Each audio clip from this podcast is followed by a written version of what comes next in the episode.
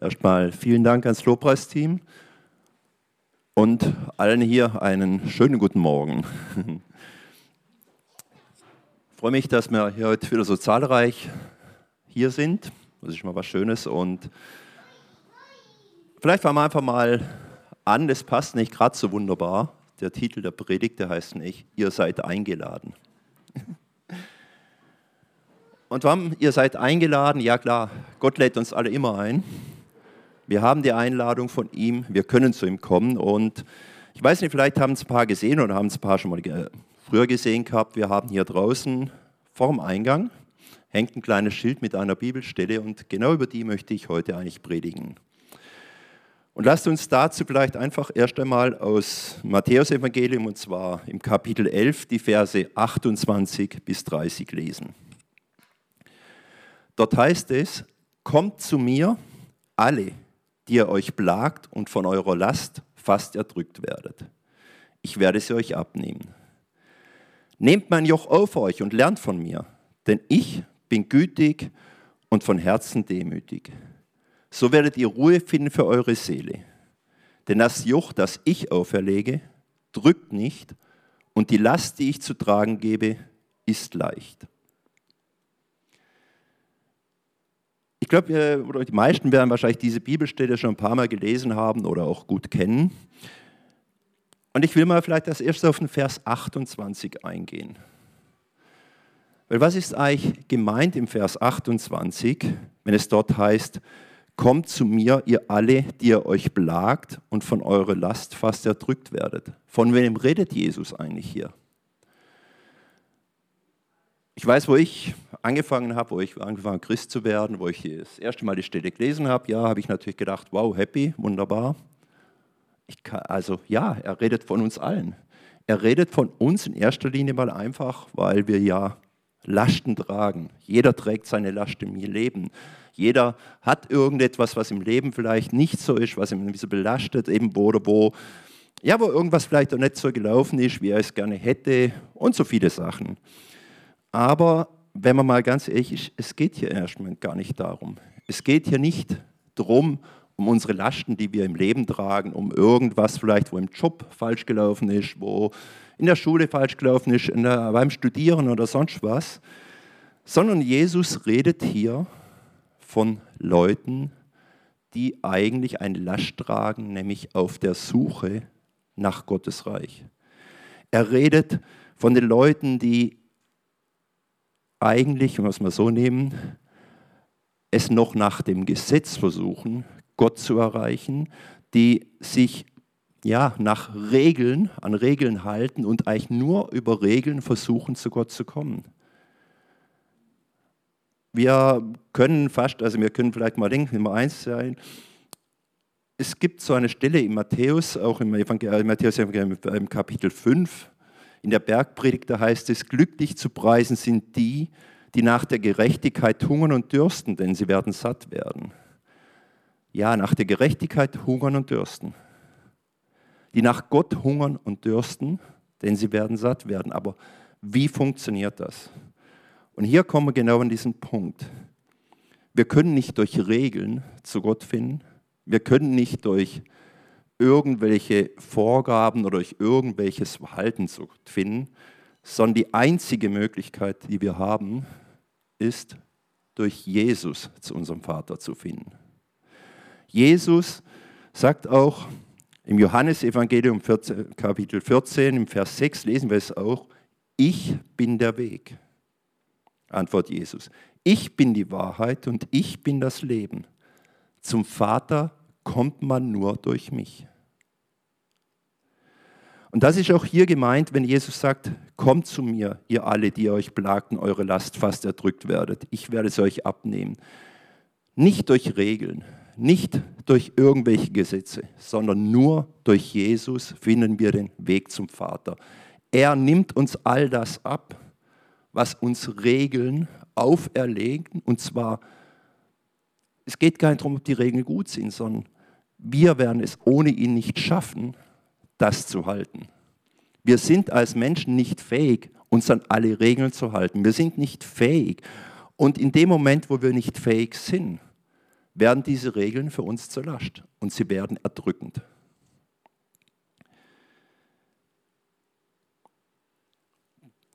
Und hier ist ja, wahrscheinlich genau. Aber es gibt übrigens noch einen zweiten Teil in diesem, also in diesem Vers drin, wo noch ganz wichtig ist.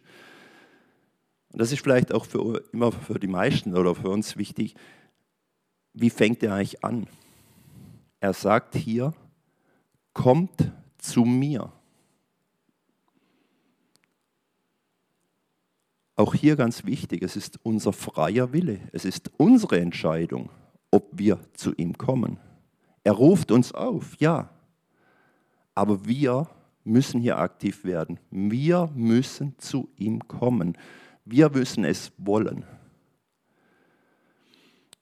Wenn man ein bisschen sich auskennt, Matthäus Evangelium, wird man an ein paar Stellen weiter vorne, wird man davon lesen, von der Vorbestimmung. Aber hier geht es jetzt nicht mehr um irgendwelche Vorbestimmungen, sondern hier geht es darum, werden wir aktiv? Ist es unser Wille? Wollen wir zu ihm kommen? Und wenn ja, dann wird er uns helfen.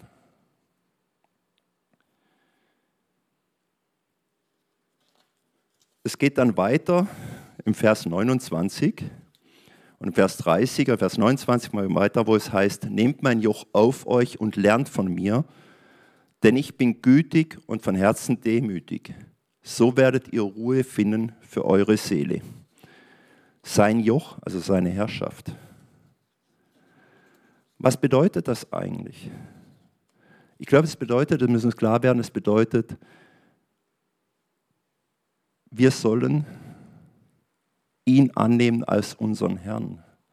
Es geht nicht mehr einfach nur darum, was wir immer wollen, sondern wir sollen, daraus, wir sollen auch daraus lernen, es kommt ja gerade dann noch, was er möchte. Wir sollen uns ihm unterwerfen, aber eben, und das ist ganz wichtig, diese Unterwerfung hat nichts damit zu tun, wie jetzt irgendwo in einem Herrscherstaat, wo wir einfach äh, davon ausgehen müssen, sei es eine Diktatur, wo uns ein Herrscher etwas auferlegt, das wir einfach befolgen müssen und das uns nicht hilft. Sondern hier ist es ganz wichtig, er sagt, nehmt man auch auf euch und lernt von mir, denn ich bin gütig und von Herzen demütig. Was heißt denn gütig? Man könnte auch sagen, anders übersetzen, wenn es heißt, ich bin gütig, man könnte sagen, ich bin gut, ich bin nützlich, ich bin freundlich, ich bin mild. Es ist keine Gewaltherrschaft, die hier auf uns lastet, wenn er das will, sondern es ist etwas, was uns zum Besten dient. Es ist eine liebevolle Herrschaft, die nur ein Ziel hat, uns zu fördern. Und darum kann man sagen, eben, seine Herrschaft tut uns wohl. Seine Herrschaft ist für uns nützlich und wie gesagt, ist für uns einfach etwas, was uns weiterbringt. Aber er sagt auch, lernt von mir. Und ich glaube, da ist auch ein ganz großer Punkt drin. Lernt von mir heißt, wir müssen auch bereit sein, ist es sage, bereit sein zu lernen, und zwar wie. Es gibt natürlich verschiedene Möglichkeiten. Sei es jetzt das Lernen, indem wir in der Bibel lesen, von ihm lesen. Sei es Lernen, indem wir in Gottesdiensten sind. Sei es Lernen in der Gemeinschaft, es gibt jetzt in den Kirchen. Sei es Lernen im Hauskreis. Sei es Lernen durch Beten, auf ihn hören. Aber das ist auch ein wichtiger Aspekt. Wir müssen lernen.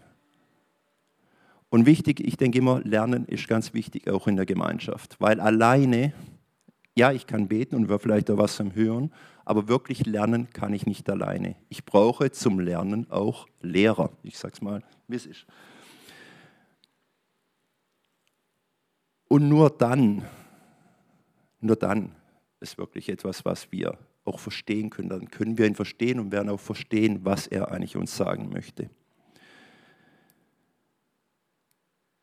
Und dann geht es weiter, so werdet ihr Ruhe finden für eure Seelen.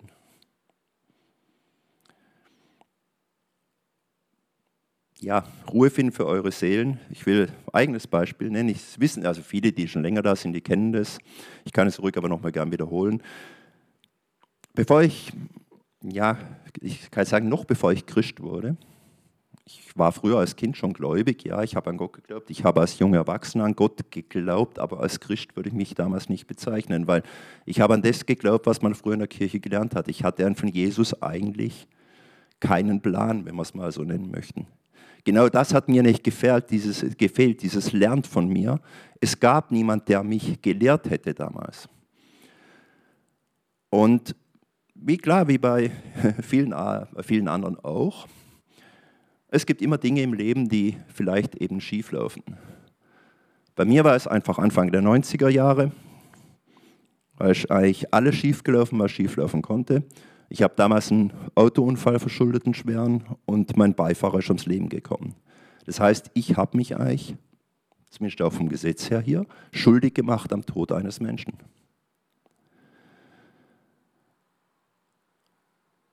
Und ich hatte ja, ich würde sagen, ungefähr 15 Jahre mit dem absolut zu kämpfen. Weil ich kannte nicht Jesus, als der er war. Ich habe wahrscheinlich dann tatsächlich teilweise mit Gott gehadert, weil ich habe zu Gott gebetet in dem bisschen, was ich wusste, aber es hat sich an meiner Situation nicht viel geändert. Ich hatte Schuldgefühle bis zum geht nicht mehr. Ich war suizidgefährdet, weil egal was, egal was immer war, ich, es gab eigentlich kaum, ja, es gab kaum wirklich Nächte, wo ich durchschlafen konnte, durch Albträume. Die Situation kam ja immer wieder. Irgendwann kam dazu, dass ich ja, versucht habe, wie es viele machen leider, diese Situation oder damals das, was passiert ist, oder das Gefühl danach durch Alkohol zu ertränken. Das hat natürlich nicht geholfen. Weiß ich heute auch. Hätte ich früher damals, äh, vielleicht lieber vorher schon gewusst, aber ja, ist so. Und das Ganze hat einfach ja, dazu geführt, wie gesagt, dass ich über 15 Jahre lang wirklich mit Schuldgefühlen gelebt habe manchmal nicht wusste, wie ich weiterleben sollte. Und dann ist es mir so ergangen, dass ich in eine Gemeinde gekommen bin, in einen Gottesdienst. Ich wollte da ursprünglich gar nicht, am Anfang gar nicht unbedingt hin, aber ich bin dann halt mit einem Freund mitgegangen. Und beim zweiten Mal, wo ich dort war, habe ich tatsächlich Jesus kennengelernt. Einerseits durch, die Predigt, durch den Lobpreis, durch die Predigt, aber auch in einer Art, wie wahrscheinlich es nicht unbedingt, ja, ich sage sagen, kennengelernt, ja, ich habe ihn das erste Mal gespürt. Ich habe ihn in meinem Leben das erste Mal gespürt. Ich habe mich beim, im zweiten Gottesdienst entschieden für Jesus und ich denke, manchmal habe ich mich entschieden, hat er, oder wie lief die Entscheidung? Ich kann es nicht genau sagen, weil ich konnte eigentlich zu dem Zeitpunkt nicht mehr anders. Ich sage im Gottesdienst beim Altaraufruf, wo gefragt worden ist, ob sich jemand für Jesus entscheiden möchte. Ich saß da, habe gezittert, habe geschwitzt.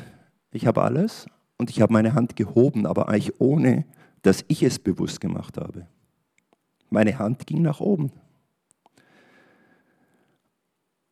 Und was dann passiert ist, das ist etwas, was natürlich eben, ja, für mich also immer dieses Erstaunlichste war. Ich habe meine Hand gehoben und in mir wurde etwas frei. In mir wurde etwas frei, dass ich sagen konnte, ja, ich habe das damals getan.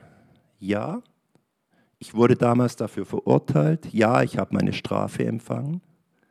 Aber ja, ich weiß auch, dass es etwas gibt, was mich jetzt absolut begnadigt hat. Dass es etwas gibt, was mir die Schuld in dem Moment tatsächlich auch genommen hat. Und ich habe etwas gefunden, wo ich mich zu Jesus gewandt habe. Und das war Ruhe in meiner Seele.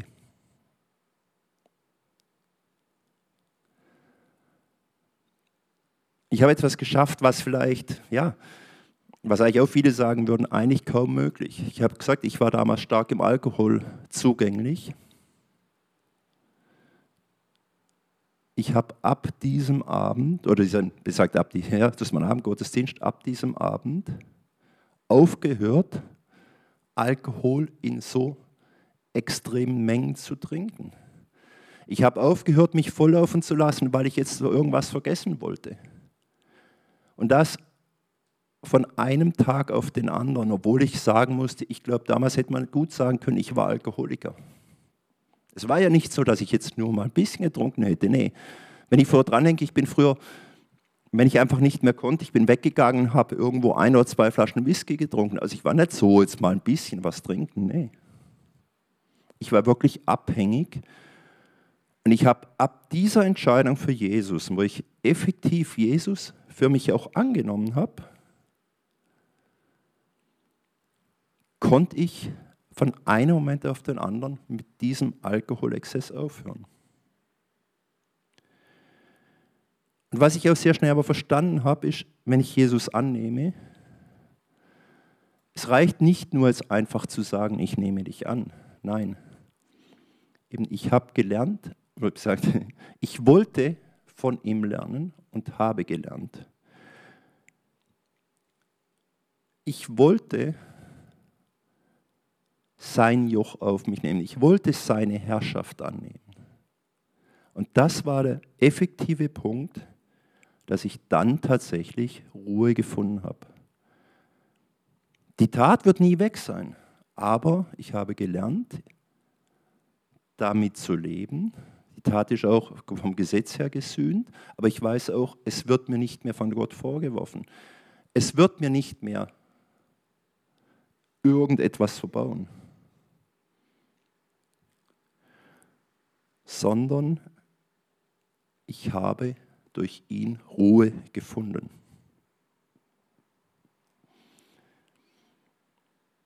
Und wenn wir dann noch weiterlesen, dann heißt es ja im Vers 30, denn das Joch, das ich auferlege, drückt nicht, und die Last, die ich zu tragen gebe, ist leicht.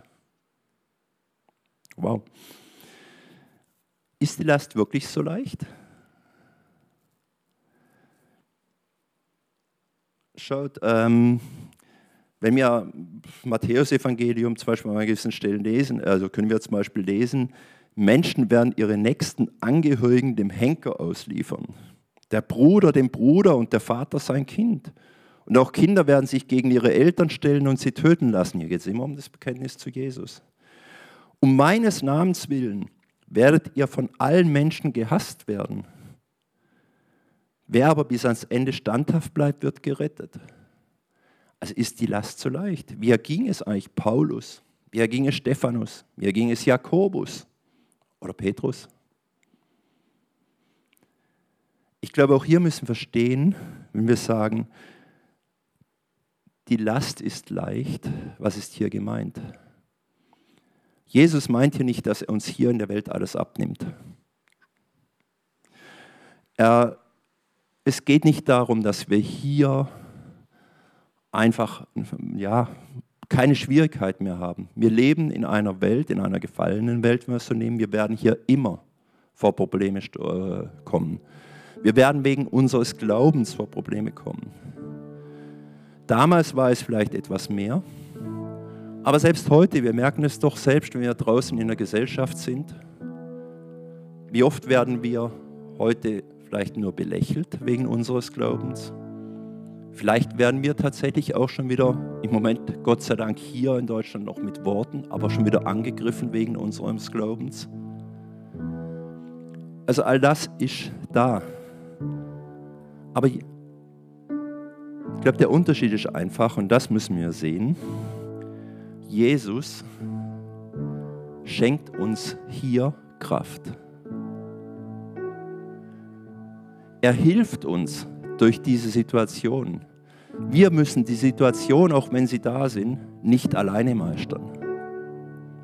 Und seien sie noch so schwierig für uns, seien sie, sind wir der Meinung, wir werden es nicht durchstehen, wir wissen, äh, dass wir in Jesus jemand haben, der da ist, der uns stärkt, der uns, egal in welche Situation wir im Leben kommen, immer die Kraft geben wird.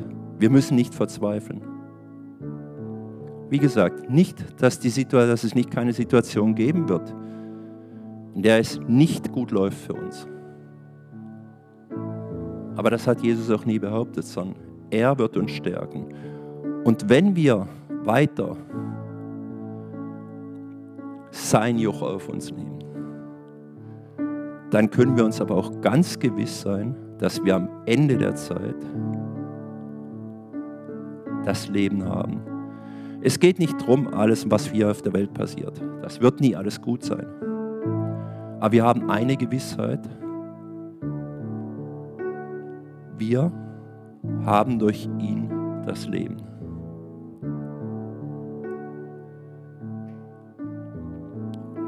Und schaut, ich habe es gerade gesagt, wie gesagt, der Bibelvers hängt ja vorne übrigens, der hing zuvor, bevor wir hierher kommen sind, hier in der Gemeinde hing der bei mir im Wohnzimmer schon. Also das ist ein Bibelvers, der, wie gesagt, also der mich eigentlich, seit ich Christ geworden bin, begleitet hat.